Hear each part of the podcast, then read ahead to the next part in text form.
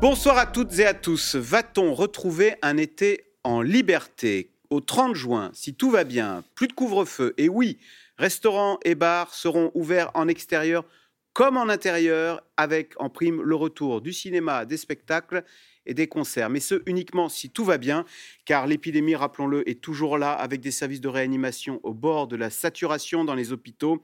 Et puis c'est officiel, on recense désormais 5 cas de variant indien sur le territoire, ce fameux variant indien qui sème le chaos en Inde. Alors face à cela, on le sait, une seule issue, la vaccination, qui sera ouverte, et c'est nouveau, à partir de demain, à tous les Français âgés de plus de 18 ans présentant des comorbidités. Et puis, autre nouveauté, à partir du 15 juin, tous les Français pourront se voir proposer, euh, tous les Français adultes pourront se voir proposer un vaccin euh, sans distinction. C'est le sujet de cette émission de ce C'est dans l'air, intitulée ce soir Nouvelle liberté, mais nouveaux variants. Pour répondre à vos questions, nous avons le plaisir d'accueillir Vincent Maréchal. Vous êtes professeur de virologie à Sorbonne Université, cofondateur du réseau Obépine, l'Observatoire épidémiologique des eaux usées. Nathalie Moret, journaliste politique pour le groupe de presse régional EBRA, où l'on peut lire euh, dans tous les titres euh, l'interview d'Emmanuel Macron publiée ce matin. Donc, en visioconférence avec nous ce soir, Anne Le Gall, vous êtes euh, journaliste spécialiste des questions de santé à Europe 1. Et enfin, en direct de Bruxelles, le professeur Yves Copiters. Vous êtes médecin épidémiologiste, professeur de santé publique à l'Université libre de Bruxelles. Merci à tous les quatre de participer à cette émission en direct. On commence peut-être, Nathalie Moret, avec une appréciation politique de cette dernière séquence une double séquence d'ailleurs. On a eu la fuite hier, alors j'imagine que vous n'étiez pas très contente, mais euh, la fuite euh, de l'interview de Macron hier avec plein de bonnes nouvelles sur les mmh. réouvertures des terrasses. Et puis ce matin, une deuxième salve de, de, nouvelles réjouissances qui sont euh, l'élargissement de la vaccination, on l'a dit, pour, euh, à partir de demain, pour tous les Français de plus de 18, âgés de plus de 18 ans présentant des comorbidités. Mmh. Alors, c'est réussi Oui, c'est réussi parce que déjà tout ça a été un petit peu dans les tuyaux. Hein. Euh, une communication, elle est réussie quand on ne parle que de ça. Et depuis hier à 14h, lors de la fuite euh, de l'interview de nos journaux euh, euh, sur une célèbre radio, effectivement, on ne parle que de ça. Et aujourd'hui, il y a eu, j'allais dire, le deuxième effet qui se coule, puisque Emmanuel Macron a lui-même communiqué sur les réseaux sociaux D'abord sur Twitter en annonçant effectivement l'ouverture de la vaccination euh, et à partir de ce week-end et dès le 15 juin pour tous les adultes euh, volontaires, mais aussi en publiant une série de photos euh, sur son compte Instagram avec des photos de, salles de cinéma vides, avec des photos de terrasses, avec des photos de, musées. C'était d'ailleurs le, musée de Marseille, le, Mucem. Voilà, et avec une date le 19 mai. Donc on voit que dans l'exécutif, tout est fait pour que le 19 mai soit le début du début de la fin du tunnel. Et en cela, c'est effectivement une communication réussie communication politique. Donc, euh, comment réagit d'ailleurs l'opposition, la, classe politique face, à cette offensive d'Emmanuel Macron bah, sur le terrain sanitaire? Ce qui est très rigolo, entre guillemets, c'est qu'il n'y a pas de réaction par rapport aux annonces sanitaires d'Emmanuel Macron. L'opposition, elle réagit sur la partie... Elle n'a pas de prise? Non, parce que euh, les gens, ils sont comme tout le monde, et les politiques aussi, on a tous envie mmh. euh, d'aller boire un café en terrasse à partir du 19 mai, on a tous envie d'avoir des perspectives sur ce que va être notre été. Et là, effectivement, Emmanuel Macron, il a offert ça. Euh, donc ils ne réagissent pas là-dessus, ou vraiment très très peu. En revanche, ils réagissent, les politiques, sur la deuxième partie de l'interview qu'on a publiée ce matin, qui est beaucoup plus politique. Ah On en parlera peut-être quand il dit euh, qu'il va organiser un Tour de France. Voilà, c'est ça, quand il annonce, quand il annonce en creux euh, qu'il sera candidat en 2022, parce qu'on sait bien que partir faire un Tour de France un an avant, c'est exactement les, fondamentaux d'une campagne électorale. C'est vrai qu'à Le Gall, on n'entend pas l'opposition. Les seuls qu'on entend se plaindre ou euh, être très inquiet, ce sont les, médecins, les euh, professeurs dans les hôpitaux, parce mmh. qu'évidemment, on déconfine, alors que la, situation dans les services de réanimation, on est toujours proche de la saturation, non? Bah, effectivement, ce sont sans doute euh, ceux qui ont le plus de mal à se réjouir euh, de, ces mesures, puisque pour eux, euh, il n'y a pas encore de, fin du tunnel. On est toujours à 5800 patients en réanimation. On a un taux d'occupation de patients Covid en réanimation de 114% au niveau national. Il y a toujours le problème des déprogrammations d'opérations. Il y a toujours la fatigue du personnel soignant. il faut quand même se souvenir que on est actuellement à un taux d'occupation en réanimation qui est supérieur à celui celui d'octobre au moment du, deuxième pic. Et là, au moment où on, confinait, aujourd'hui on déconfine, donc c'est un petit peu compliqué à, comprendre. Et, puis voilà, il y a, aussi la fatigue de l'année qui vient de s'écouler. Donc je pense que c'est compliqué pour eux de, se réjouir totalement. Euh, ce qui va se passer dans les semaines qui viennent euh, dépendront de beaucoup de critères sur, lesquels pour l'instant on n'a pas vraiment la main. Euh, ça dépendra du comportement des Français. Est-ce qu'ils respecteront effectivement la distanciation sociale, les six personnes à table? Est-ce qu'ils garderont effectivement le masque et tous les gestes barrières? Il y a aussi la question des variants qui est une incertitude. Mmh. Et puis, il y a la, cadence de la vaccination qui, jouera pour beaucoup dans ce qui va se passer dans les semaines qui viennent. Professeur Vincent Maréchal, est-ce que le risque, c'est pas que là, il y a eu un, avec cette séquence dont tout le monde se réjouit, il y a eu un message qui a été envoyé, et dès ce week-end, dès ce soir, il fait beau, on va relâcher les... Mmh. Ça y est, on a dans notre tête, on est passé à autre chose là. Je pense que c'est le problème de tous les messages. C'est-à-dire que c'est une bonne nouvelle pour tout le monde, c'est-à-dire que chacun entend la partie du message qui l'a, intéressé. Donc effectivement, ce qu'on peut redouter, c'est que cette bonne nouvelle dont on a tous envie, on ait chacun oublié le si qui allait derrière et qui est la sécurité, c'est quand même, euh, quand même ceinture et bretelle. Hein. C'est-à-dire que le si qui est associé au message et si effectivement les paramètres le permettent. Donc travaillons solidairement à ce que les taux d'incidence diminuent, à ce que le nombre de nouveaux cas diminue parce qu'on sait que nos collègues hospitaliers, 15 jours, 3 semaines après, vont voir un vrai assouplissement. Aujourd'hui, les indicateurs que l'on voit, alors on pourra revenir sur le détail des indicateurs, sont globalement très négatifs. Ils sont pires que ce qu'on voyait quand même quasiment en mai dernier, il faut, le rappeler. Donc on va arriver sur une période où le vaccin va faire son effet de plus en plus. Donc il faut pousser aussi la vaccination au maximum pour assurer cette protection de la population. Il y a aussi une saison qui devrait être favorable sur un certain aspect à, une diminution de la circulation du virus, sous réserve que l'on ne se regroupe pas qui dans nos jardins, dans nos parcs, dans nos appartements, pour faire la fête en disant bah, profitons de la période qui arrive et le 19, tout ira bien, mais on va commencer à, croquer dans notre, dans notre crédit. Ça ne serait pas une bonne idée.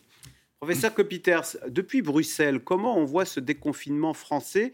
On a l'impression que nous sommes des Gaulois bien insouciants, mais alors en Belgique aussi, vous allez les, les, terrasses vont rouvrir, avant nous d'ailleurs. Elles vont rouvrir, si je ne me trompe, euh, le 8 mai. Alors que la situation sanitaire, alors j'ai regardé vaguement, mais elle est comparable à celle de la France en termes d'incidence. Oui, tout à fait, vous avez raison, elle est tout à fait comparable. C'est-à-dire que les autorités s'étaient fixées pour déconfiner un seuil de moins de, euh, de 100 euh, nouveaux cas par 100 000 habitants et euh, des entrées en hospitalisation de moins de 75 par jour. Ben, on est quatre fois supérieur sur l'incidence, sur les transmissions, et on est trois fois supérieur actuellement sur les hospitalisations. Donc en fait, ils ont changé leur, leur fusil d'épaule, ils ont trouvé d'autres indicateurs et c'est l'indicateur de la vaccination qui doit l'emporter. C'est-à-dire qu'ils veulent arriver à une vaccination de 60% supérieure chez les 60 ans, au moins une dose pour le 8 mai et 80% pour, la phase suivante vers le 15 mai. Et alors, ils veulent absolument que les nombres de lits en soins intensifs diminuent mais sans fixer de seuil, donc sans quantifier les choses, si ce n'est que pour la reprise des activités culturelles et des activités en plus grand groupe, il faudra diminuer en dessous de 500 et pour l'instant, on est quasi au double. Le calendrier du déconfinement a donc été fixé par Emmanuel Macron. Alors on l'a vu, un soulagement pour les restaurateurs et les commerçants, mais inquiétude du côté des soignants. Sujet de Magali Lacrose, Juliette Vallon et Alexandre Moncaillot. Le bout du tunnel. La vie d'après, enfin détaillée. La liberté, étape par étape. Pas d'allocution solennelle, le président change de ton face à la presse locale. Salut, bonjour. À quelques semaines des élections régionales, Emmanuel Macron justifie ses choix. C'est une stratégie qui assume de vivre avec le virus à un niveau d'incidence relativement haut, parce que nous respectons toujours cette ligne rouge de ne jamais être débordé sur le plan hospitalier, mais en effet d'accepter une certaine pression, parce que nous voulons suivre d'autres priorités en particulier la santé psychologique et psychiatrique, l'éducation de nos enfants, la situation économique et sociale du pays, et parce que depuis le début d'année, nous avons une nouvelle arme qui est le vaccin, et que nous prenons le virus en tenaille entre nos mesures de restriction et le vaccin. Le calendrier tant attendu est sur la table. Dès lundi, plus de limite des 10 km. Le 19 mai, couvre-feu à 21h, Réouverture des terrasses, des cinémas, des musées, des théâtres. Les compétitions et les activités sportives en salle reprendront. Et c'est parti.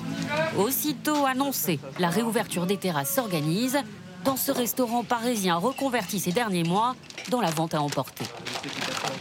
Ça y est, enfin, enfin, enfin, et on, est au courant un petit peu en avance, donc c'est cool, on a eu le temps de s'organiser cette fois-ci.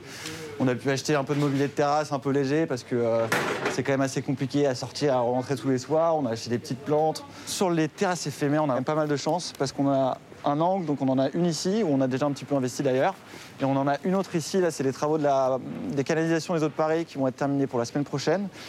Donc, a priori, on l'espère, pour le 19 mai, on va pouvoir rentrer en fonction des distanciations sociales, de ce qu'on aura le droit de faire, à peu près euh, entre les deux terrasses, environ 80 personnes. Donc, en fait, on récupère quasiment la capacité qu'on avait à l'intérieur. Donc, c'est vraiment une, grande chance. Au fond du restaurant, le chef cuistot élabore les prochains menus à servir en terrasse, étape par étape. On va peut-être faire une offre, euh, parce qu'il y aura encore le couvre-feu euh, sur la première étape. On va peut-être essayer de faire une proposition tapas euh, pour la début de soirée. On va voir, on, y va à tâtons. S'adapter jusqu'au seuil d'après, le 9 juin. Couvre-feu à 23h, réouverture des salles de restaurants et de cafés avec protocole adapté. Et pour recevoir 5000 personnes dans les lieux de culture, chacun devra présenter un pass sanitaire comme les touristes étrangers qui voudront entrer sur le territoire français. Mais voilà, pour les médecins, le déconfinement, ce n'est pas le moment. Inévitablement, inévitablement, parce que la vaccination n'est pas suffisamment encore développée, l'épidémie va reprendre et inévitablement, pas à 100%, c'est jamais 100% la médecine, on risque d'avoir de nouveau des hôpitaux submergés et des rats submergés. À partir du moment où on sait ça, et on accepte ça, c'est-à-dire que la France accepte ces morts, ces Covid longs, et ces déprogrammations, et ces hôpitaux qui n'en peuvent plus, c'est un choix de société. Petite précision sur le calendrier apporté par le ministre de la Santé ce matin. La réouverture ne pourra pas se faire là où le taux d'incidence dépassera les 400 cas pour 100 000 habitants, c'est-à-dire aujourd'hui dans 8 départements. Vous imaginez bien que si dans une ville ou un département, il y avait euh, des clusters importants avec une circulation intense du virus et une pression hospitalière, il ne serait pas bienvenu de rouvrir toute l'activité normale. Le 30 juin, toujours pas d'ouverture pour les discothèques, mais la fin du couvre-feu, la fin des limites de jauge, l'espoir d'une liberté presque retrouvée. Alors, question téléspectateur, beaucoup de scientifiques prédisent un désastre. Faut-il les croire et prendre en compte leurs remarques, professeur Vincent Maréchal? Alors, faire les prédictions, on, sait qu'elles sont toujours faites pour être démenties, donc ça, faut faire attention. La situation, elle est très tendue aujourd'hui. On sait dans certains pays qui ont confiné, déconfiné un petit peu tôt, on peut évoquer l'Italie il y a quelques mois, que ça a été catastrophique et qu'ils ont été obligés de reconfiner très vite. C'est très difficile d'anticiper ce qui va se ça, Ce calendrier, il pourrait être ajourné totalement, quoi. Ah bah, en tout cas, le si posé par Emmanuel Macron est important. C'est qu'effectivement, si dans certains secteurs ça circule trop, on fera pas. Et, c'est une, sécurité. Mais là, il va surtout falloir qu'il y ait un effet collectif pour rediminuer le niveau d'incidence à quelque chose qui soit gérable.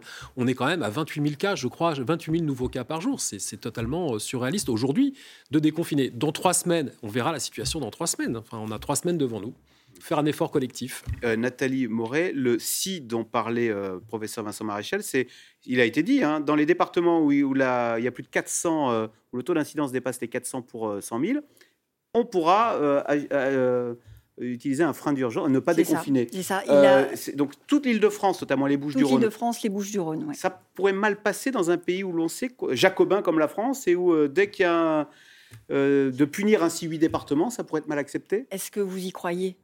Moi, j'y crois pas du tout. Euh, vous imaginez le 19 mai, alors qu'il y a une telle, attente, une telle campagne de communication, vous imaginez euh, le préfet d'Île-de-France, etc., dire ah ben non, c'est pas possible, on est à 500 euh, taux d'incidence, on n'ouvre pas les terrasses. C'est impossible. Et ça, le, président le sait. Rien qu'à Paris, juste pour prendre l'exemple parisien, on était hier de mémoire à 446 de taux d'incidence et on est à 421 aujourd'hui. Euh, je ne suis pas sûre à l'unité près, mais c'est à peu près la tendance. Donc on voit que ça baisse. Donc ça, ils le savent, euh, l'exécutif. Donc c'est quand même très, très calculé comme risque. Euh, alors, certes, il y a peut-être des, risques. Moi, je ne suis pas épidémiologique. Cela dit, je sais qu'ils assument euh, ce choix-là. Euh, Emmanuel Macron, dans, notre, dans l'interview qu'il nous accorde, il dit La vie de la nation ne se réduit pas à l'observation des courbes. C'est quand même une phrase importante parce que, certes, euh, l'épidémie est beaucoup plus haute que l'année dernière quand le pays a été déconfiné pour une première fois, mais on n'a plus du tout les mêmes outils. les gestes barrières, bah, aujourd'hui, sont quand même un petit peu intégrés. les gens, même s'ils n'ont pas respecté la distance des 10 km pour la plupart, ils font quand même assez attention, ils partent moins à l'étranger, euh, plus personne ne sort sans masque. Euh, voilà, il y a quand même tout ça, c'est une réalité. Et aujourd'hui, il y a quand même le truc important, c'est qu'il y a l'ouverture à la vaccination qui va être faite en masse. Donc euh, tout ça fait que le président de la République le répond, enfin le dit souvent, on prend en tenaille le virus entre les mesures barrières et la vaccination. Anne Le Gall, si on prend moins en compte des indicateurs sanitaires et si le président, comme il l'a dit, hein, la vie de la nation ne se réduit pas à l'évolution des courbes, c'est parce qu'il y a un ras-le-bol et qu'aujourd'hui, finalement, déconfiner et ne plus écouter ou moins écouter les scientifiques, bah, c'est devenu populaire comme euh, attitude? Alors, je ne sais pas si c'est populaire. En tout cas, ce qui est certain, c'est qu'il y a une fatigue euh, psychologique euh, de cette situation. Euh, C'était compliqué de, continuer avec euh, autant de restrictions sanitaires. Alors, pour ce qui nous attend, l'Institut Pasteur et les équipes de Simon Cauchemer ont fait des, modélisations. Et effectivement, il y, a, différents scénarios possibles. Le plus pessimiste prévoit qu'on aurait une, quatrième vague qui pourrait démarrer fin juin avec une remontée des admissions à l'hôpital parce que euh, justement euh, il y aurait un relâchement trop rapide, il n'y aurait pas de, respect euh, des gestes barrières, parce que aussi on garderait un, taux de diffusion du, variant britannique qui serait très élevé, c'est-à-dire que soit on fait le pari que le climat va jouer, que la montée des températures permettra de réduire la transmission de, ce variant, soit la transmission reste la même. Et puis ce qui pourrait aussi nous pénaliser, c'est qu'on n'arrive pas à accélérer la cadence de la vaccination, c'est-à-dire que si on maintient euh, le rythme actuel, euh, qui, est une moyenne hein, euh, de 350 000 injections par jour, pour les équipes de l'Institut Pasteur, ce ne sera pas suffisant pour éviter une, quatrième vague au mois de juin. Par contre, si on arrive à atteindre 500 000, voire 580 000 injections par jour, ça pourrait permettre de, freiner largement la diffusion du virus. Yves Copiters, à partir de lundi, la règle des 10 km euh, va disparaître en France. Nous serons libres, notamment pour le pont de l'Ascension, euh, d'aller où on veut. Et d'ailleurs, on sait que la SNCF, on sait que les, gîtes euh, sont surréservés. Est-ce qu'au fond, on fait bien d'arrêter cette règle? Je vous pose la question parce que on ne peut pas aller en Belgique. Donc, si on ne peut pas aller en Belgique, c'est qu'on estime que ne pas se déplacer librement comme ça, ça, ça fait du sens du point de vue sanitaire. Alors, ça fait du sens lorsqu'on est dans, une situation compliquée, mais lorsque maintenant l'épidémie est, sur un meilleur contrôle avec un RT qui est en dessous de, 1, donc on voit vraiment que les transmissions semblent diminuer. Et il y a une probabilité vraiment que ça diminue fortement euh, dans les quatre prochaines semaines, je pense que lever cette mesure est tout à fait raisonnable. On est vraiment dans une gestion du risque actuellement et euh, cette circulation doit se faire bien sûr avec des protocoles sanitaires, en, diminuant en limitant toujours les contacts sociaux, puisque c'est ça le gros problème, et puis euh, en favorisant un maximum d'activité à l'extérieur. Donc oui, je pense que c'est tout à fait raisonnable par rapport à, je dirais, cette nécessité d'oxygène que la population a besoin et cette possibilité quand même de, reprendre un minimum euh, d'activité, mais d'activité, j'espère, toujours protégée et avec des protocoles sanitaires dans les différents lieux publics où ils vont. Euh, professeur Vincent Maréchal, à partir du 19 mai, les terrasses vont rouvrir. Y voyez-vous un danger? Alors, sachant que c'est en extérieur. Et la deuxième étape, c'est le 9 juin, où les restaurants vont ouvrir en intérieur. On pourra rentrer dans un restaurant, se faire servir à l'intérieur et enlever le masque. Alors, les, dangers en extérieur sont pas nuls. On a tendance à dire, enfin, il faut, faut remettre les choses dans leur contexte. Le risque maximum, c'est vraiment l'enceinte close, densément peuplée, qu'on ventile pas. Ça, évidemment, un des avantages de l'été et des températures qui augmentent, c'est d'ouvrir les fenêtres et donc de se débarrasser d'une partie des aérosols. En extérieur, le risque est moindre. Néanmoins, quand les gens passent plusieurs heures ensemble, euh, scotchés les uns contre les autres, on a une augmentation du risque qui est évidente. C'est-à-dire que moins les, plus les gens sont proches, plus, plus c'est dense, plus on parle fort. Il ne faut pas oublier non plus que le fait de parler fort est un facteur euh, facilitant. Plus on fait une activité euh, on a vu des jeunes danser, coller les uns contre les autres. On a beau être en extérieur, le risque n'est pas nul. Donc après, c'est une question de gestion du risque, comme l'a très bien dit euh, notre collègue précédemment. C'est-à-dire qu'il faut avoir conscience, il faut avoir totalement intégré ces gestes. On peut se faire plaisir si on respecte les normes, il va falloir faire attention. Et encore une fois, tout dépendra du nombre de gens porteurs du virus au moment où on va déconfiner. Nathalie Moret, alors on sait que le président refuse d'utiliser l'expression Paris, mais on ne mm. peut penser que c'est un pari. Enfin, je veux dire, quand on entend Anne Le Gall qui disait bah, l'Institut Pasteur se demande s'il n'y aura pas une quatrième vague avant l'été, quand le professeur Vincent Maréchal rappelle que l'Italie a voulu aller plus vite que la mesure en déconfinant très tôt, et boum, ils se sont fait rattraper, ils ont dû tout reconfiner d'urgence. Euh, il est sûr, il est certain que si on doit redéconfiner juste avant les vacances fin juin, euh, on, il y a le risque qu'on demande des comptes à Emmanuel Macron. Ah, de toute façon, il en rendra. C'est une obligation. Hein. Je veux dire, si jamais l'épidémie euh, meurt de sa belle mort et tout va bien euh, dans un an, ça ne lui sera pas rendu crédité. Bah non. En revanche, si ça se passe mal, ça va lui être crédité. Donc non, oui, il dit que c'est pas un pari, que c'est des choix. Et j'allais dire, c'est le, le, retour du choix politique. Euh, souvenez-vous, il y a quelques mois, euh, il était très critiqué parce qu'il suivait aveuglément les scientifiques et on avait l'impression que c'était le Conseil de défense qui était plus ou moins obscur parce qu'on ne sait pas exactement qui y siège, ou pas tout, tout le temps en tout cas, et qui prenait les décisions. Là, au moins, on a le président de la République qui assume, qui dit non, c'est pas un pari, ça serait aventureux de le dire, c'est un choix, mon choix politique c'est ça, et je prends telle, euh, telle et telle chose en compte. Donc oui, c'est un choix politique, il aura à en rendre compte, c'est évident. Parce que professeur Vincent Maréchal, là on prend un risque pour retourner au restaurant, c'est quand même un loisir. Euh, je, dis ça parce que il y a un risque qui a été assumé, mais qui est peut-être plus facile à prendre, c'est le risque de laisser les écoles ouvertes. Alors d'abord, première question, les écoles ont rouvert euh, au primaire depuis lundi. Est-ce qu'on a déjà des éléments qui nous permettent d'évaluer si ça a eu un impact négatif hein, hmm. sur euh, non, moi, j'ai pas, pas, encore vu les chiffres. On sait que les enfants ont été testés. Hein. Il y a eu pas, pas, tous les enfants. Il y a eu des échantillonnages de fer. On n'a pas encore, en tout cas, moi, j'ai pas pris connaissance des résultats. Je trouve, je crois qu'on a eu l'occasion d'en parler ensemble, qu'on aurait peut-être pu se donner deux trois jours pour tester les enfants avant de rouvrir les classes. Là, on a voulu tout faire en même temps. C'est vrai qu'on n'a pas forcément créé les conditions idéales si jamais les enfants se sont contaminés pendant les trois semaines où ils n'étaient pas à l'école. Donc, il va falloir voir ce que ça donne. Après, on sait aussi que le niveau de circulation du virus n'est pas le même dans tous les étages de la strate scolaire. C'est plutôt très limité chez les plus jeunes. En revanche, à partir de l'école primaire et surtout du collège et du lycée, là, on sait que le virus circule bien. Chez les adolescents, ça marche bien. Anne Le Gall, c'est vrai qu'en Angleterre, les élèves, les petits Anglais, ils se testent d'abord chez eux. S'ils sont négatifs, ils restent. Euh, enfin, si tout va bien, ils vont à l'école. Et puis s'ils sont positifs au coronavirus, ils restent chez eux. En France, non, on les fait tous venir à l'école. Comment ça se passe?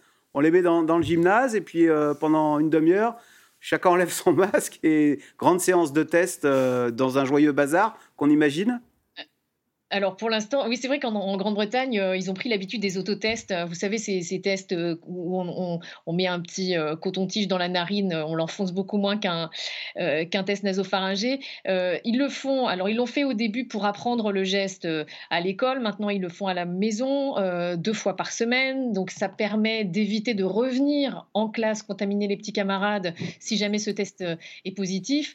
En France, on va le faire aussi. c'est pas, ça va démarrer donc euh, pour l'instant, on n'a pas cette expérience. Euh, on avait euh, toujours des, tests antigéniques à l'école, dans les collèges, avant les vacances. On imagine que ça va reprendre. Bon, moi, je sais que j'ai une fille qui est, qui est, au collège qui va faire un test salivaire le jour, enfin dans, quelques jours. Donc voilà, je, Mais à constate que ça continue en France, à l'école, au collège, absolument. Pour l'instant, en France, ça se fait encore, ça se fait encore à l'école. L'objectif, euh, je crois que c'est qu'au début, on apprenne le geste à l'école et qu'ensuite, comme en Grande-Bretagne, on fasse l'autotest à la maison. Professeur Yves Copiters, euh, la France s'enorgueillit d'avoir énormément laissé ses écoles ouvertes. Euh, comment, comment est-ce perçu du côté belge et comment ça se passe pour vous les écoles en Belgique?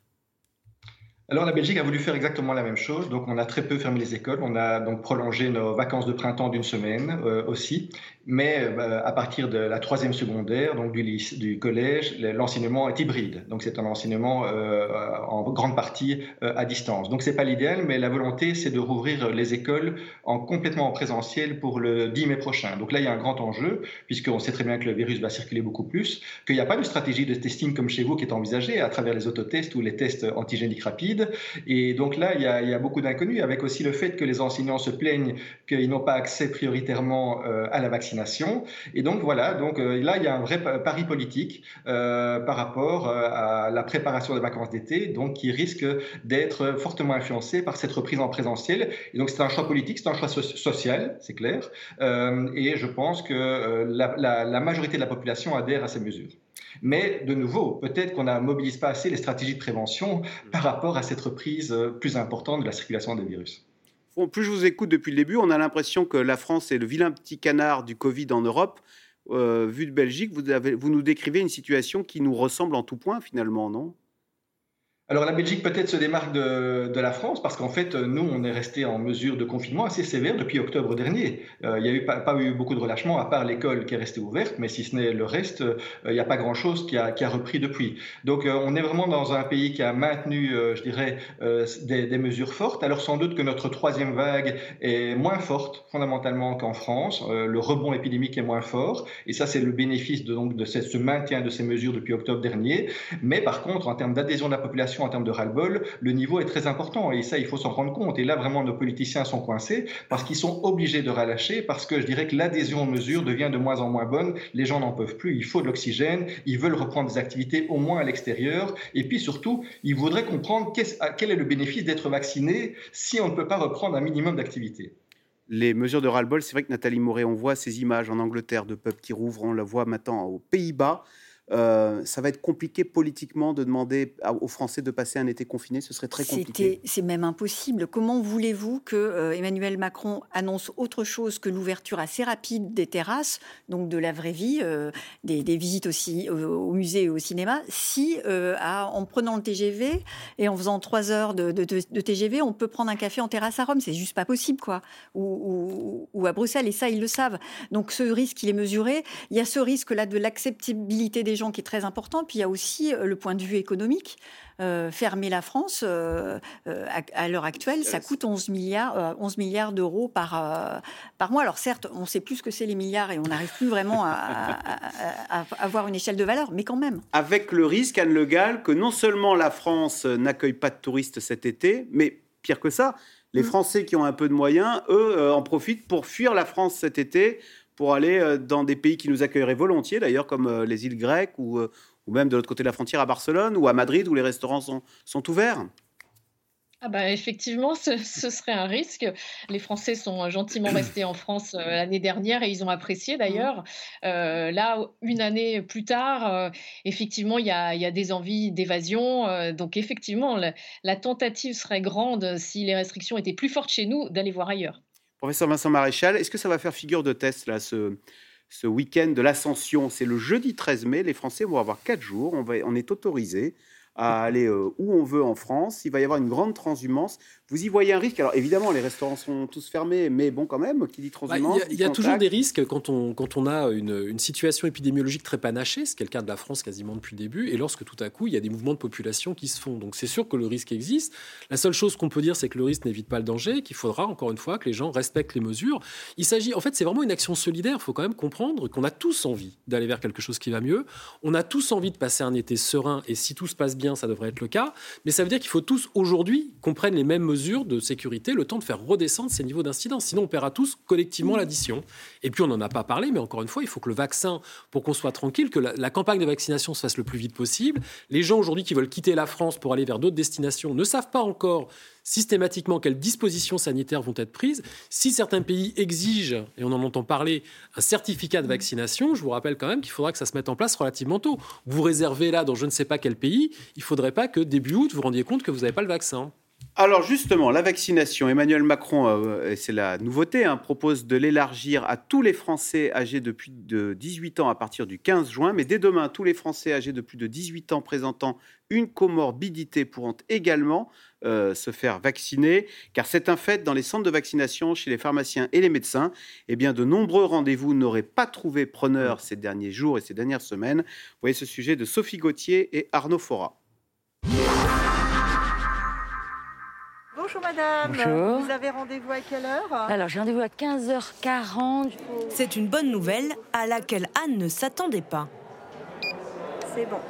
Il y a eu un désistement, m'a-t-on indiqué, et donc j'ai pu bénéficier euh, de la place de quelqu'un. Pourtant, elle n'a que 53 ans. Le matin même, elle s'était déclarée comme volontaire auprès de ce centre de vaccination de la région parisienne. Est-ce que vous avez des pathologies? Non. L'objectif premier, c'est de vacciner, vacciner, vacciner. Et donc, euh, on, prend, on prend même les gens pas, pas, pas admissibles euh, en, premier abord. On ouvre, on ouvre, on ouvre.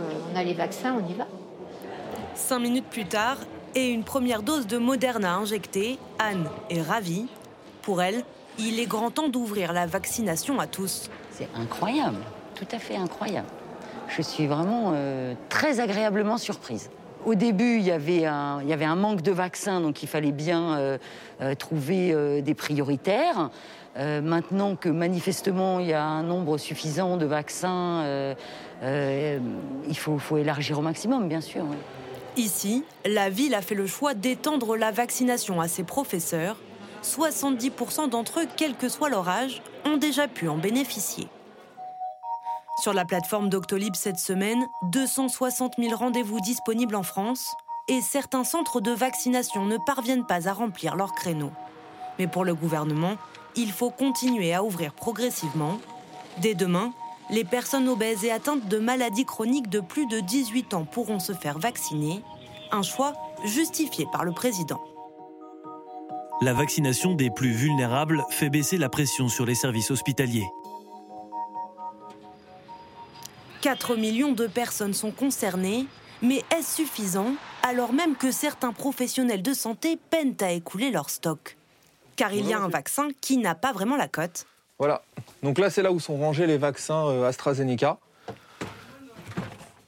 Donc là, nous avons six flacons qui sont fermés et un flacon qui, a été ouvert hier et on a 48 heures pour l'utiliser. Depuis la découverte de quelques cas de thrombose, les Français boudent le vaccin britannique. Oui. Je voulais juste savoir, vous vous êtes fait vacciner? Non. Non? Et vous voulez vous faire vacciner ou pas? Non. Non? Il y a trop de questions, enfin, non, je ne suis pas encore prête pour ça. Une défiance injustifiée pour ce pharmacien. On ne comprend pas trop réellement les, réticences par rapport à ce vaccin parce que euh, lorsque vous voyez euh, des risques euh, très rares, dans des médicaments. Il y en a dans chaque médicament. Alors, pour être sûr que ces doses ne terminent pas à la poubelle, Frédéric s'est inscrit sur Covidlist, une plateforme qui met en lien les professionnels qui ont trop de vaccins et les volontaires de tout profil. Pour les trois doses restantes, je vais lancer une campagne pour, euh, sur Covidlist pour réussir à trouver des personnes. J'ai 4146 volontaires éligibles à cette euh, campagne. Mais là, 4000 personnes, vous devriez trouver, non? Bah, pas forcément. Entièrement gérée par des bénévoles, cette plateforme est la plus grande liste d'attente de volontaires. Elle a déjà permis de sauver plus de 5000 doses de vaccins. On peut dire que c'est un succès en, même pas un mois. Ce sera bientôt le, premier, premier mois d'anniversaire euh, après-demain. Euh, on a 846 809 volontaires inscrits aujourd'hui euh, sur le site. Ça va évoluer forcément. La preuve qu'une partie de la population, hors des critères d'éligibilité actuels, cherche bien à se faire vacciner. On a rempli ce trou euh, voilà, dans, la raquette et, euh, à notre échelle, on, on, œuvre en tout cas pour accélérer la campagne de vaccination. Une campagne de vaccination qui avance au rythme des annonces gouvernementales. Pour l'instant, seuls certains territoires d'outre-mer sont autorisés à vacciner tous les adultes de plus de 18 ans. Pour le reste de la France, il faudra attendre le 15 juin prochain. Alors, question téléspectateur Anne Le Gall, pourquoi de nombreux créneaux de vaccination restent-ils libres? Alors c'est vrai que si on s'est connecté sur les plateformes ces derniers jours, il y avait énormément de créneaux. Alors c'est parce qu'on a reçu des doses, donc il y a des créneaux de rendez-vous qui se sont libérés. Ça ne veut pas dire qu'ils sont vides. Ce sont des créneaux euh, qui s'échelonnent sur plusieurs semaines, donc ils vont se remplir au fur et à mesure. Euh, et le, le, patron de Doctolib euh, disait dans la presse cette semaine que en fait, lui-même estime que sur 1800 centres, il y a sans doute une trentaine de centres qui sont concernés par des problèmes pour, euh, pour honorer les rendez-vous, mais en réalité, euh, les créneaux continuent de se remplir euh, au fur et à mesure. Après, c'est vrai qu'au moment où on libère ces créneaux parce qu'on a reçu les doses, ça peut, faire, ça peut impressionner quand on se connecte sur les plateformes. Et professeur Vincent Maréchal, est-ce qu'il n'y a pas aussi beaucoup de complexité euh, Puisqu'aujourd'hui, on peut se vacciner? Alors selon son âge, sa profession, sa comorbidité, et euh, dans, à chaque fois, d'ailleurs, on a droit à des vaccins différents. Euh, il y a peut-être des gens éligibles qui ne le savent pas, qui sont éligibles au vaccin. Oui, il y a des gens qui sont, qui sont éligibles. Il y a des gens, sans doute, qui n'ont même pas l'information du tout. Enfin, il faut quand même penser que tout le monde ne se connecte pas sur Internet simplement pour aller au Stade de France se faire vacciner. Donc, il y a un problème d'information des gens. Beaucoup ne savent plus dans quelle classe d'âge ils sont. Est-ce que c'est l'AstraZeneca parce que j'ai moins de 55 Donc il y, a une une, simplification qui est nécessaire, qui doit aller, à mon avis, dans les deux sens. C'est que si les gens veulent être tranquilles cet été, qu'ils aillent se faire vacciner. Le problème de l'approvisionnement est en train de se régler. Tout à fait. Bah, D'où le, fait de libérer à un moment massivement. Donc c'est bien vous êtes majeur. Dire, vous avez plus de 18 ans. Euh. Il faut aller, à mon avis, plus loin. Il faut, il faut faire en sorte que tous les gens aujourd'hui qui veulent se faire vacciner puissent se faire vacciner. Parce que on va, il faut bien voir quand même qu'il y a des gens qui vont résister à la vaccination. Il ne faudrait pas qu'arrivé à l'été, on se retrouve avec une population insuffisamment vaccinée, parce que ça va poser un problème de circulation du virus, même s'il était favorable. Rappelons quand même que l'été dernier, le virus, qui était une forme classique, a circulé assez largement. Et c'est celui qui nous a mis en difficulté à l'automne. Donc il faut protéger massivement la population, que les gens se protègent, qu'on ait un accès le plus large possible à la vaccination. Tous les vaccins dont on dispose sont efficaces. Enfin, il faut le répéter ici, il faut l'ouvrir. Nathalie Moret, est-ce que aussi Emmanuel Macron a décidé d'élargir ainsi la, vaccination, parce qu'il y avait des attaques ces derniers jours. De la, c'était euh, un angle d'attaque pour l'opposition. On a entendu Anne Hidalgo et même Valérie Pécresse dire, au fond, euh, la campagne est victime des bureaucrates Marine Le Pen l'a aussi dit. Oui, oui, on voit bien que c'était l'angle, il n'y en a qu'un, hein, euh, c'était l'angle d'attaque euh, de l'exécutif, le fait que effectivement euh, il y ait des gens qui sont susceptibles d'être vaccinés et qui ne le sont pas, qui n'ont pas l'information, etc. Donc oui, c'était important d'ouvrir. cela dit, c'était prévu. et dans la vraie réalité, j'allais dire, il y a beaucoup de gens qui se font vacciner et qui ne sont pas éligibles à la vaccination. On a vu dans votre reportage cette dame qui gère ce site internet, mais dans la vraie vie, notamment à Paris, j'allais dire, euh, les pharmacies aussi, eux, euh, appellent directement euh, leurs clients, même s'ils n'ont pas 55 ans, en disant voilà, il me reste trois doses, voilà. Ou alors les gens se font directement inscrire sur liste d'attente. Une espèce comme ça de, j'allais dire, de, trucs assez informels qui s'est créé un peu partout de façon à, pouvoir se faire vacciner. Ça, Emmanuel Macron le sait, et c'est pour ça que lui, il, tient, même s'il ouvre, il tient à, sa, doctrine de départ. On ouvre, mais aux personnes qui sont les plus fragile parce que ça permet, c'est ces personnes en fragilité-là qui vont ensuite aux urgences. Ça veut dire quoi à partir de demain, euh, Vincent Maréchal, quand on dit tous les Français âgés de plus de 18 ans avec une comorbidité peuvent aller se faire vacciner. C'est quoi une comorbidité? Est-ce que c'est une façon de dire, bon, écoutez, les médecins ont la main euh, et c'est à eux de décider si un tel ou un tel peut ce que vous dites, c'est très important. C'est-à-dire que les comorbidités, souvent, votre médecin généraliste les connaît. Quand vous êtes obèse, quand vous avez une insuffisance cardiaque, quand vous avez un problème euh, rénal, enfin, on a la liste maintenant, elle est relativement bien connue. Votre médecin généraliste a, effectivement, pour ceux qui connaissent bien leurs patients, peut les appeler et leur dire, écoute, profites-en, c'est vraiment l'occasion d'y aller. Ils l'ont fait d'ailleurs précédemment avec les gens qui étaient plus âgés, qui avaient déjà des facteurs de risque. Je pense que le message, il est vraiment de, dégrader le système pour que le plus possible les gens puissent se faire vacciner. En revanche, la question est de savoir pourquoi on met encore des limites et est-ce qu'on ne décourage pas, encore une fois, un certain nombre de personnes qui souhaitent être vaccinées mais qui cochent pas encore les cases. Alors, comme vous le dites très justement, il y a, c'est pas des passe droits. Je crois que c'est vraiment du bon sens de vacciner les gens qui veulent l'être. La question est de savoir quand est-ce qu'il y aura un message plus large. Le Gall, le problème, euh, c'est que bien souvent, euh, les gens, quand c'est du AstraZeneca, les nombre de Français bah, tournent les talons. Ils vont au centre, on leur dit aujourd'hui c'est du AstraZeneca, bah non, j'en veux pas.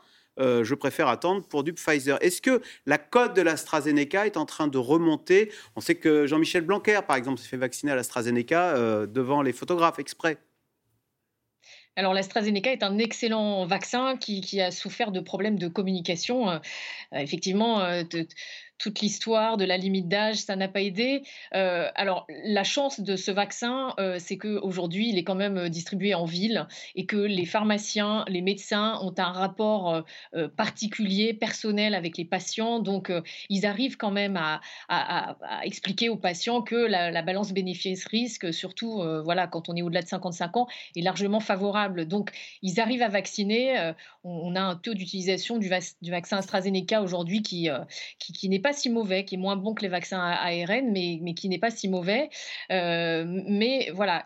alors, concernant la suite de la campagne vaccinale, le professeur Maréchal disait quelque chose de très intéressant. Il va falloir penser aussi aux plus jeunes, c'est-à-dire que quand on ouvrira la vaccination à, tous les adultes de moins de 50 ans à partir du 15 juin, c'est ce qui est prévu, et ben ce, les, jeunes, les moins de 35, les moins de 30 ans se retrouveront aussi dans la cible.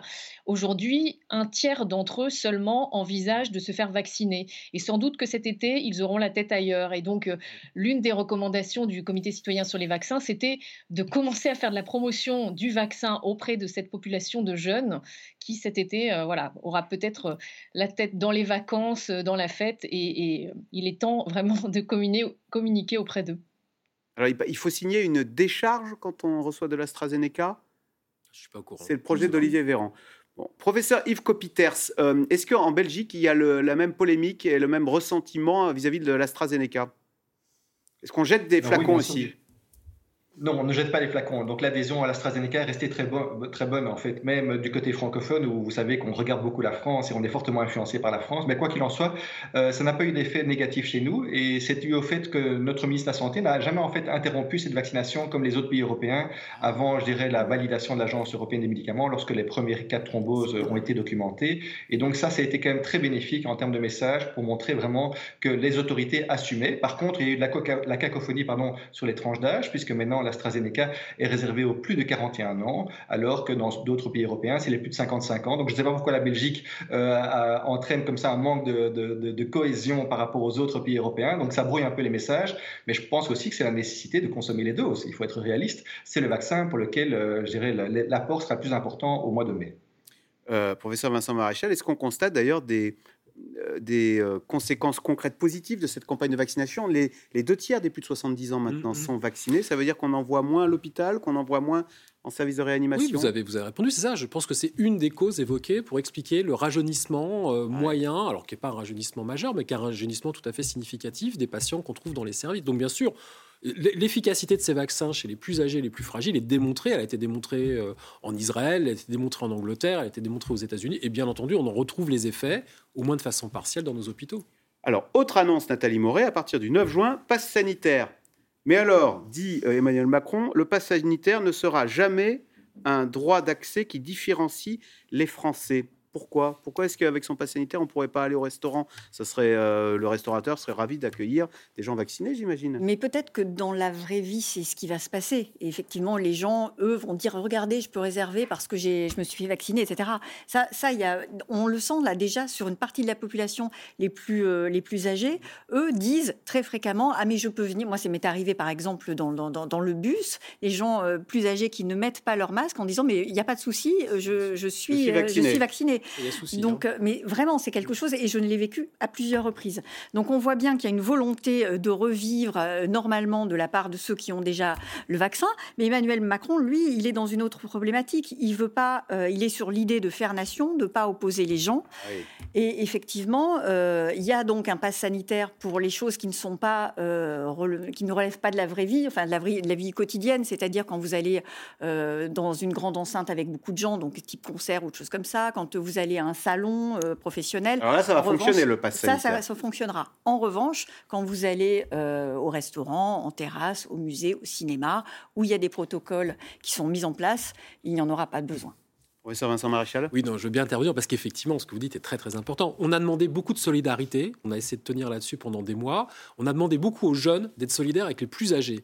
La moindre des choses, c'est que c'est un peu de réciprocité dans les mois qui viennent, le temps que la vaccination soit accessible à tous. Parce que là, effectivement, je pense que ça ne serait pas bien accepté par les plus jeunes, qui vont payer le plus lourd tribut à cette crise, euh, y compris dans les années qui vont venir. Mhm. Il serait tout à fait légitime qu'il y ait un peu de solidarité dans l'autre sens. Sur le port du masque des personnes vaccinées, rappelons également qu'aujourd'hui, on a des qui sont montrés qu'on peut quand même être infecté en étant vacciné. Ce, dont on est à peu près sûr, c'est l'efficacité contre les formes graves. Néanmoins, on sait qu'il y a, et ça, ça reste probablement à évaluer selon les vaccins, des gens qui, pourront, qui sont vaccinés, qui pourront être infectés, et dont on ne sait pas dans quelle mesure ils ne peuvent pas encore transmettre le virus. Donc, quand on est vacciné et que la population autour ne l'est pas encore suffisamment, bien sûr, on continue à porter le masque. Anne Le Gall, l'Europe, elle, en tous les cas, compte bien mettre ce pass sanitaire à exécution à partir du 15 juin pour voyager en Europe?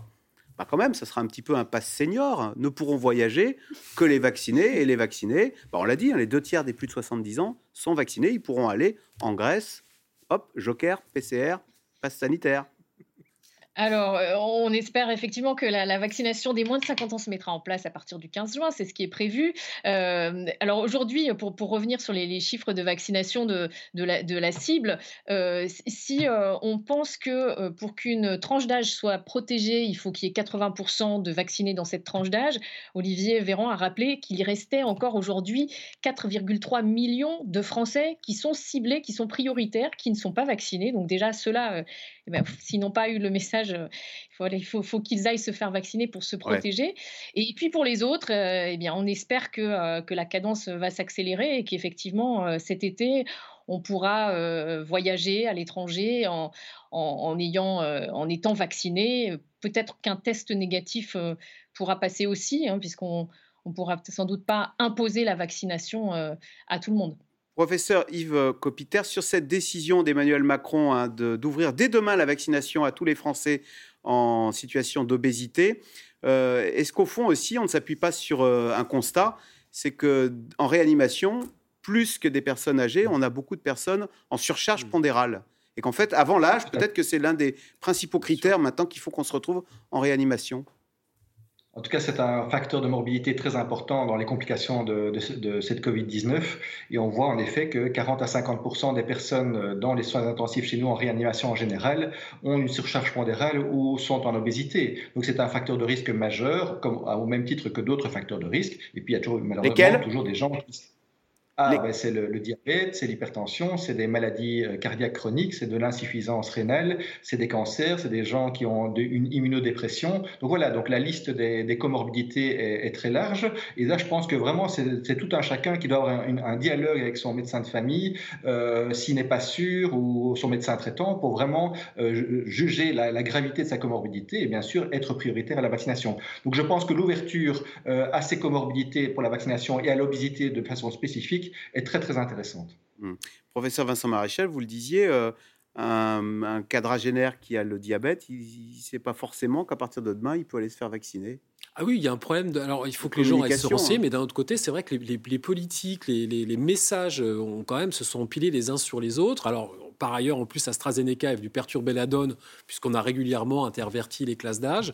Euh, là, il faut, il faut globalement, encore une fois, je pense qu'on le disait tout à l'heure, maintenant, pour déployer cette campagne de vaccination, il faut des messages clairs. Bien sûr, protéger les plus, les plus fragiles, pas attendre non plus que tous les plus fragiles aient fait la démarche avant de commencer à vacciner les autres, parce que là, on en a pour des années. Nathalie Moret, c'est le problème d'ailleurs qu'on voit depuis le début euh, avec cette crise sanitaire, c'est quand on fait quelque chose de simple, bon, bah, ça c'est simple à comprendre, c'est la même loi pour tout le monde, mais dès qu'on fait de la dentelle, le message passe mal, il est critiqué, il suscite de la jalousie. Euh, c'est vrai sur les règles sanitaires, sur les règles de vaccination, mais c'est d'une complexité. vous avez tout à fait raison, et il y a encore un problème supplémentaire, j'allais dire, c'est que à la limite, on ne comprend que quand Emmanuel Macron parle.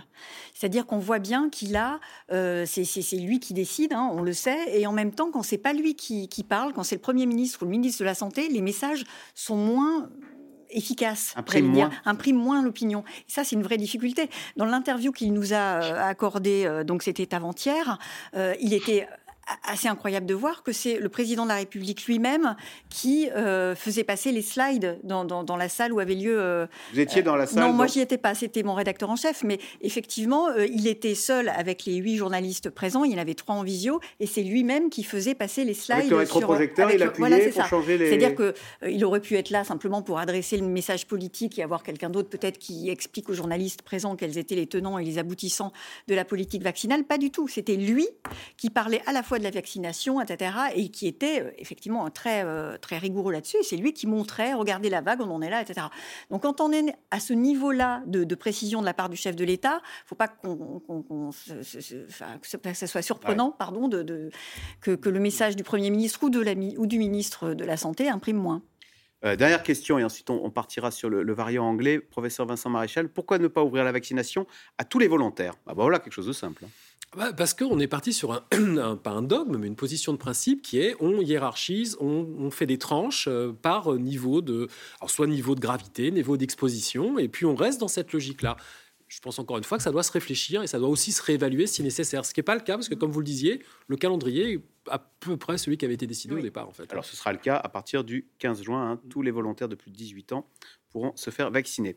On l'a dit, malgré euh, l'annonce d'un calendrier de déconfinement, le président Emmanuel Macron reste prudent car plusieurs facteurs pourraient compliquer la situation, notamment ce fameux variant indien, variant indien, et c'est maintenant une certitude, hein, qui est bien présent sur le territoire français. Sujet de Laura Rado avec Mathieu Lignot et Maxime Liogier. C'est la nouvelle menace qui interroge les scientifiques et inquiète les autorités. Une énième mutation du coronavirus, le variant indien, officiellement détecté dans l'Hexagone depuis hier chez cinq personnes contaminées. Toutes sont actuellement à l'isolement. Les recherches de cas contacts se poursuivent. À Bordeaux, on a une personne qui a été identifiée avec euh, le variant indien, avec 10 cas contacts. Sur ces 10 cas contacts, on a 4 positifs euh, qui sont euh, dans l'univers familial proche. Et pour l'instant, le séquençage de ces cas positifs est en cours pour voir s'il s'agit ou non du variant indien. À l'heure actuelle, Sept cas ont été officiellement recensés dans toute la France. En plus de l'homme résidant à Bordeaux, un couple dans le Lot-et-Garonne, deux personnes dans la région de Marseille et deux autres en Guadeloupe. Testés positifs à leur retour d'Inde, certains sont arrivés avant la mise en place de la quarantaine contrôlée. La liste pourrait donc très vite s'allonger. Je ne néglige pas et certainement pas la dangerosité potentielle de ce variant indien, raison pour laquelle nous le calfeutrons partout où nous l'identifions, nous le traquons partout où il peut être et nous faisons de la recherche active pour le mieux, mieux le connaître. Des autorités sanitaires sur le qui-vive, car depuis deux semaines circulent ces images glaçantes venues d'Inde. Des crématoriums s'improvisent un peu partout. À New Delhi, une personne meurt toutes les quatre minutes. Le système hospitalier est à bout de souffle. Les lits, les équipements, l'oxygène, tout manque cruellement. Ça va très mal. Pire encore. C'est plus grave qu'une crise. La situation est dramatique. Nous sommes arrivés à un point où le mot crise est trop faible pour décrire la situation. On a des patients jeunes à présent. On a dû procéder à un tri et pourtant on manque toujours de ventilateurs. Il y a des malades ici dans cette salle qui devraient être intubés en réanimation, mais nous n'avons plus de place.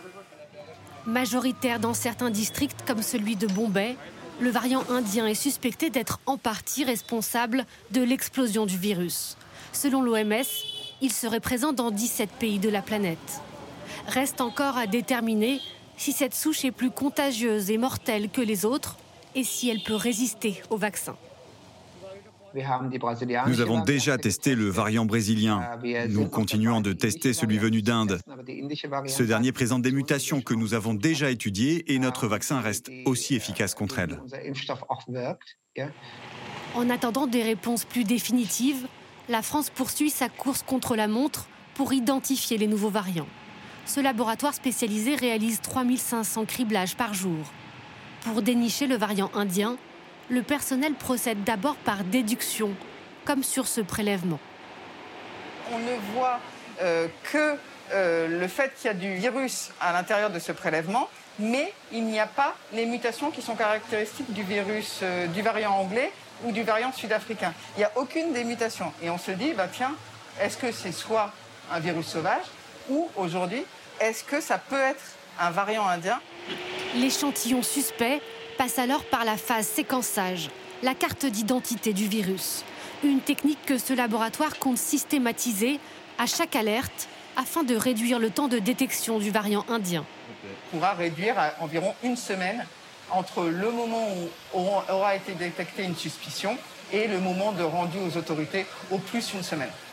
Le mutant indien, pour le moment classé variant d'intérêt. Dans la catégorie variant préoccupant, la souche britannique est largement prédominante en France, à 90%. Les variants d'Afrique du Sud et du Brésil, eux, ne représentent que 5% des contaminations. Professeur euh, Yves Copiter, 7 cas de variants indiens en France, on, les découvre. Hein. Euh, il est déjà présent euh, en Belgique. Il vous inquiète de la même façon, ce variant indien? Alors, oui, c'est inquiétant parce qu'il pénètre euh, sur le territoire. Maintenant, il ne faut pas non plus euh, s'alarmer. Donc, c'est un, variant d'intérêt. Donc, on observe en effet ces mutations et ces mutations qui augmentent sa contamination, ça on en est quasi sûr, et euh, une mutation qui risque malheureusement ce qu'on appelle l'échappement immunitaire par rapport à la vaccination ou par rapport à l'immunité. Mais tout ça. C'est-à-dire que le vaccin pourrait être non ou moins efficace. En tout cas, moins efficace, peut-être. Et donc, ça reste des hypothèses. Et donc, chaque vaccin ou chaque firme doit tester euh, maintenant son vaccin par rapport à ces nouvelles souches qui circulent. Mais c'est pas, il ne faut pas euh, non plus en avoir peur à tout prix. Je pense qu'il euh, y a moyen de, de contrôler l'épidémie comme on le fait actuellement avec toutes les variants. Et c'est bien le variant britannique qui circule principalement. Et c'est pas du tout sûr que ce type de variant va prendre le devant sur les autres souches et la, souche britannique. Oui, mais les images en Inde, les images en Inde que l'on voit quand même inquiètent. D'autant que l'OMS dit attention ne relâchez pas trop tôt. Ce qui se passe en Inde peut se passer ailleurs, peut se produire ailleurs. Ça, je suis tout à fait d'accord. Mais donc, il semble que le variant indien représente moins de 20% des souches circulantes en Inde. Hein. Ce n'est pas 100% des souches. Donc, euh, il circule quand même euh, enfin, proportionnellement de façon euh, aussi faible. maintenant, la situation en Inde n'est pas explicable ou expliquée que par cette seule, seule, circulation de ce variant. Donc, il y a tout un contexte social, culturel de relâchement de, de, de toute une série de mesures qui expliquent malheureusement cette situation tout à fait catastrophique. Donc, voilà, je pense que nous, en Europe, on ne doit pas à tout prix avoir peur de ce variant indien. Il faut bien sûr augmenter la surveillance épidémiologique, augmenter bien sûr le, fait de, mesurer ou de, voir les, cartographies génomiques des souches circulantes, au moindre doute, comme on le voit dans votre reportage. Mais a priori, le contrôle de l'épidémie se fait sur l'ensemble des variants et je pense que nos stratégies sont tout aussi efficaces, que ce soit le variant britannique ou le variant indien. Le tout, c'est de ne pas relâcher trop vite et puis on verra alors petit à petit si il va prendre le devant sur d'autres souches, mais ça ne semble pas être le cas, en tout cas dans d'autres pays. Professeur Vincent Maréchal, en tous les cas, les Français qui ont, euh, qui ont eu le variant indien revenaient d'Inde précisément, mm. que ce soit les, Bordelais ou euh, les deux dans les Bouches-du-Rhône qui ne se connaissaient pas.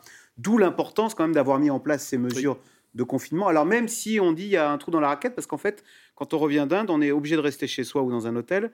Mais chez soi, non. Mais on a le droit de sortir entre 10h et midi. Ça vous semble être... Il y, a deux, oui, alors il y, a deux, y a deux choses. D'abord, ce que, j'ai cru entendre au détour du, reportage, qu'en fait, ce sont des gens qui sont rentrés avant que les mesures ne soient mises en place.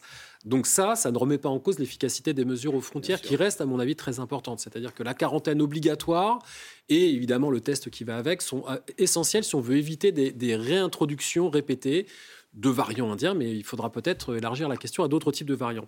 Après, il y a cette ouverture des deux heures, alors moi qui me semble un petit peu surréaliste, c'est-à-dire qu'effectivement, pour qu'un confinement soit efficace, il faut attendre une dizaine de jours, parce qu'on sait que c'est la période qui permet de se débarrasser du virus et donc de, libérer, entre guillemets, les gens sans risque pour leur, pour leur entourage. Alors ces deux heures, tout dépend de ce qui va se passer. Si c'est deux heures où les gens en profitent parce qu'ils sont en France pour aller faire un peu de tourisme, là, ça va poser un problème.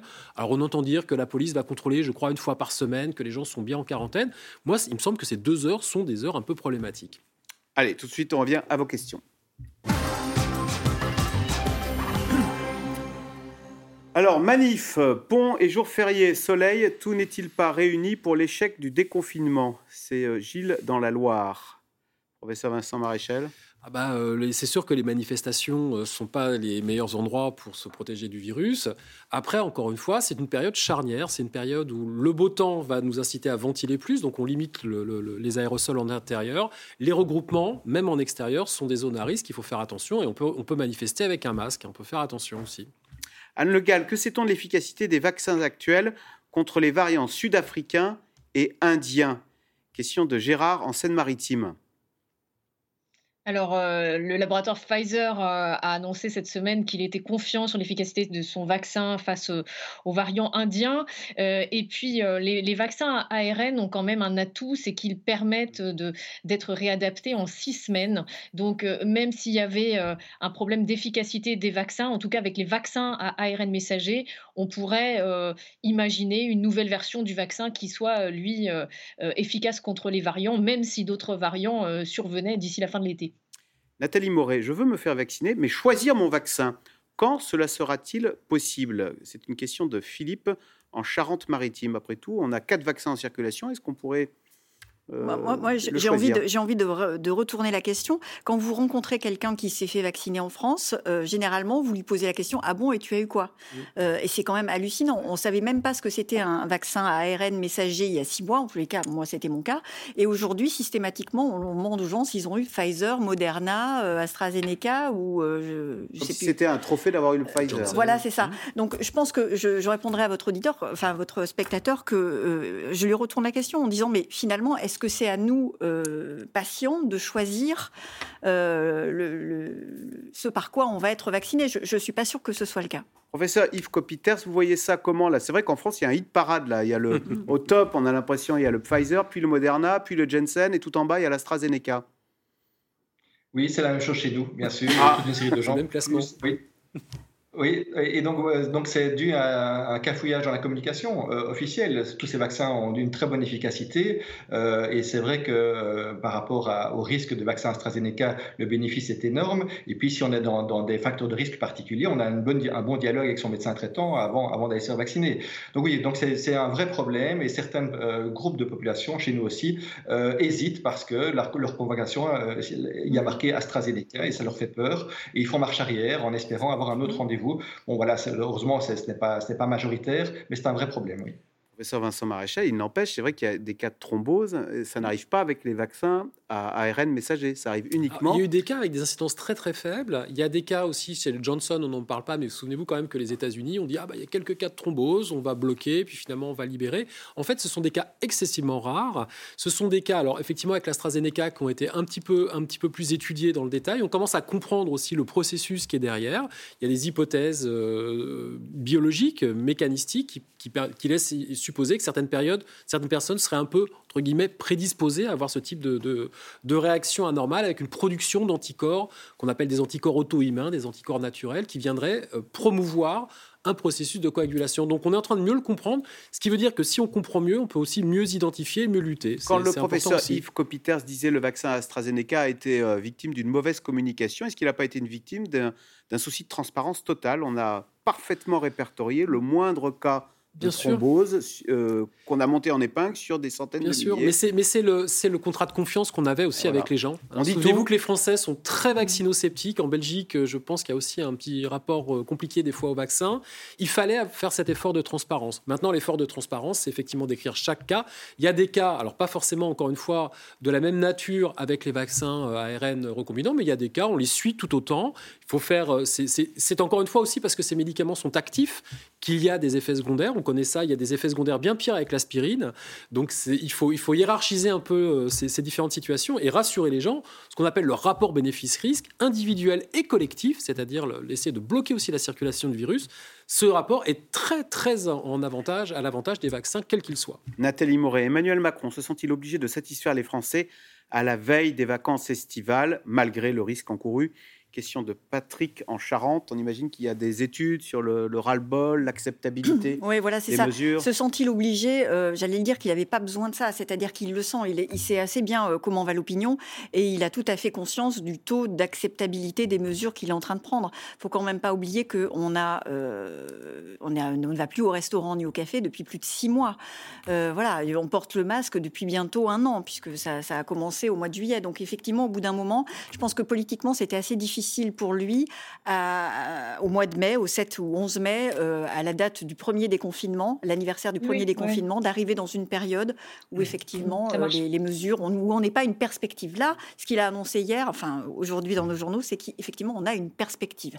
Ça va être très progressif, attention. Hein. Euh, je veux dire, à partir du, du, 19 mai, on peut certes aller boire un café en terrasse, mais à 21h, on rentre chez soi. Donc c'est quand même encore très très très limité. Mais justement, est-ce qu'il n'a pas pris des mesures aussi d'assouplissement? Parce que certaines mesures n'étaient plus respectées, comme les 10 km. Les 10 km ne l'ont pas été, ça il le sait tout à fait. Et le couvre-feu, il n'est pas loin d'être euh, transgressé. Il l'est quand même, il l'est quand, même. Et c'est pour ça d'ailleurs qu'il euh, l'est. Alors il l'est euh, moyennement, mais si vous voulez, il l'est. globalement, il l'est. Donc effectivement, le fait de le maintenir au moins jusqu'au 19 mai, c'est encore, estime-t-il en tout cas, une façon de, de, de, de limiter la propagation du virus. Notre seuil d'alerte est à un taux d'incidence de 400. À l'origine, c'était 50 alors qu'en Allemagne, il est de 100. Est-ce prudent euh, Chantal, dans les Hauts-de-Seine? C'est vrai que, professeur Vincent Maréchal, on est surpris de voir euh, que d'un pays à un autre, on a une acceptabilité sur la circulation du virus à ce point différente. Hein.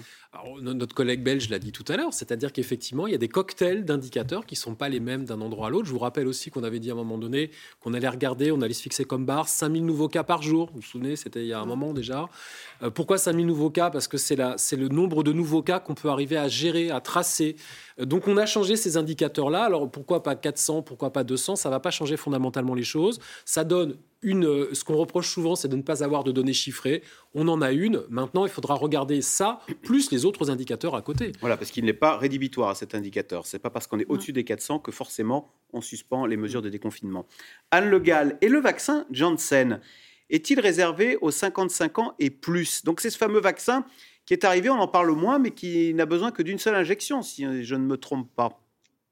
Exactement. Donc, c'est un vaccin à vecteur viral. Il fonctionne euh, comme celui d'AstraZeneca. Et comme celui d'AstraZeneca, il est réservé aux plus de 55 ans euh, parce qu'au-delà de 55 ans, on sait que la balance bénéfice-risque est largement favorable. Comme le vaccin AstraZeneca, euh, il, a, il y a eu des cas très rares de, de thrombose et c'est pour ça que ce, ce vaccin a une limite, une limite d'âge on entend peu parler de ce vaccin parce qu'en fait, il commence tout juste à être distribué. Alors, c'est comme AstraZeneca, c'est en ville, donc euh, via les médecins, via les pharmaciens, mais les premières doses arrivent doucement au compte-gouttes. Donc, euh, voilà, pour l'instant, euh, il est en train d'entrer dans les circuits en ville.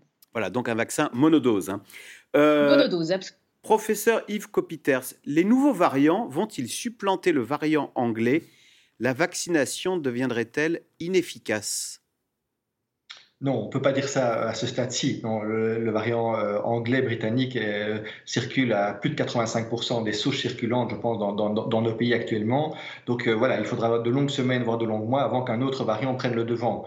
Et ça ne remet pas en cause du tout l'efficacité vaccinale pour l'instant, et même, je pense, par la suite. Donc les, les, vaccins, on le voit bien, ont une très bonne efficacité sur toute une série de variants. Et puis sur les nouveaux qui arrivent, il faut retester cette efficacité, mais il faut bien se rendre compte, c'est jamais une efficacité nulle. Alors c'est une efficacité peut-être plus basse, on est bien, en effet, euh, mais c'est jamais, euh, il faut la calculer, et puis elle sera peut-être déjà un peu suffisante, euh, en tout cas pour passer et attendre éventuellement des, rappels ou d'autres types de vaccins. Professeur Vincent Maréchal, à partir de quel moment est-on considéré comme vacciné? À la première ou à la deuxième dose? Et combien de temps après l'injection est-on protégé? Alors, bah, vacciner, euh, c'est un peu compliqué. La question, ce qui importe surtout, c'est le niveau de protection. Voilà. Bah, on, pense, on pense que l'immunité se déclenche là, après 7 à 15 jours. Donc là, on commence à avoir une réaction immunitaire. Après la première injection. oui, oui. Alors, après, le niveau de, production d'anticorps, notamment, il n'y a pas que les anticorps, il y a d'autres composantes, mais on sait que le niveau d'anticorps n'est pas suffisant pour assurer une protection optimale et qu'il faut vraiment attendre la fin de la, de la première séquence. Notamment, on considère que ça fait à peu près un mois pour les, pour les vaccins type Pfizer. Pour là, avoir une Un mois après la deuxième injection? Non, non, non, après, un mois après la première. Donc quand vous finissez la deuxième, vous êtes à peu près, à peu près protégé dans, des, dans de niveau optimal, à un niveau optimal. Donc il faut attendre. Ça veut dire quoi? 90% Oui, c'est les chiffres qui sont donnés sur certaines enquêtes. Voilà. Par contre, c'est vrai qu'après une semaine, euh, le niveau de protection, d'ailleurs certaines personnes le disent, hein, ils ont été vaccinés il y a une semaine, bah non, ils font quand même une, une infection. Donc on voit bien que ça marche pas aussi vite que ça. Et, juste précision, c'est très important. En fait, on dit qu'on peut toujours attraper la maladie, mais on ne fait pas la, forme grave. Voilà, qui vous amène en Infecté, c'est-à-dire que le virus va pouvoir vous infecter, se multiplier. On ne sait pas encore dans quelle proportion. Pfizer dit euh, il protège de cette infection-là 90%. C'est pas vrai dans toutes les études. En fait, on peut contracter le virus, on va le multiplier, on sera pas malade, mais malheureusement, on risque de le transmettre. Ça, c'est le risque qu'il qui va falloir qu'on évalue le plus précisément possible dans les mois qui viennent. Eh bien voilà, merci beaucoup d'avoir euh, participé à cette émission. Je rappelle que C'est dans l'air est disponible en podcast audio sur toutes les plateformes Deezer, Apple Podcasts, Castbox et Spotify. Merci euh, d'avoir participé et suivi à cette émission. Euh, vous restez sur France 5. À suivre, c'est à vous.